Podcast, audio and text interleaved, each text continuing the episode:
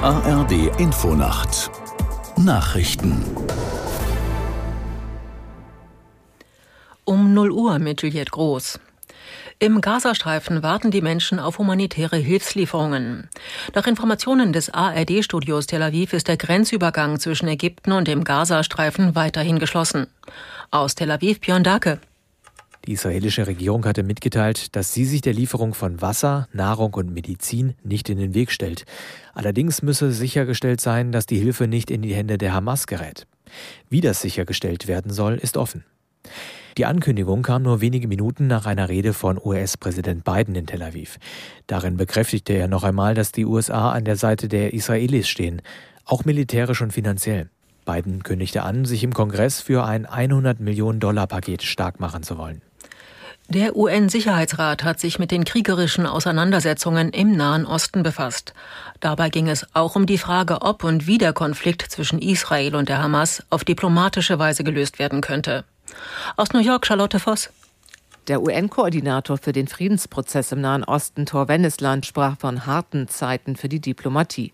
Aufgrund seiner Treffen und der Dynamik, die er vor Ort beobachte, sei er sehr besorgt, sagte Wennesland. Er schätze die Gefahr einer Ausweitung dieses Konflikts als sehr real ein. Drei Schritte seien jetzt erforderlich. Bedingungslose Freilassung der Geiseln durch die Hamas, gesicherte humanitäre Hilfe für die Menschen im Gazastreifen und lückenlose Aufklärung des Raketenangriffs auf ein Krankenhaus in Gaza. Linken Politikerin Sarah Wagenknecht hat sich übereinstimmenden Medienberichten zufolge endgültig zur Gründung einer eigenen Partei entschlossen.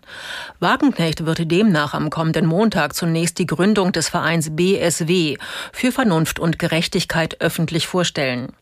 Dieser Verein gilt als eine Art Vorstufe zur Parteigründung und ist bereits registriert. Das Kürzel soll für Bündnis Sarah Wagenknecht stehen. Die 54-Jährige verfolgt in wichtigen Punkten wie der Migrations- und der Klimapolitik einen klaren Gegenkurs zur Linken. Die Fußballerinnen des VfL Wolfsburg haben die Gruppenphase der Champions League verpasst. Sie verloren das Rückspiel der letzten Qualifikationsrunde gegen Paris FC mit 0 zu 2. Das Hinspiel war 3 zu 3 ausgegangen. Dagegen haben sich die Fußballerinnen von Eintracht Frankfurt qualifiziert. Nach dem 5 zu 0 im Hinspiel gegen Sparta Prag gewannen sie das Rückspiel mit 3 zu 0. Das waren die Nachrichten. Das Wetter in Deutschland. Von Südwesten her Regen, sonst trocken und stellenweise Nebel. 12 bis 2 Grad. An der See starker bis stürmischer Wind. Am Tage wechselhaftes und vor allem im Norden windiges Wetter. Nach Süden hin freundlicher. 8 bis 21 Grad. Freitag regnerisch, lediglich im Nordosten und Süden etwas Sonne. 6 bis 20 Grad. Samstag verbreitet wolkenreich und regnerisch. Es ist 0 Uhr 3.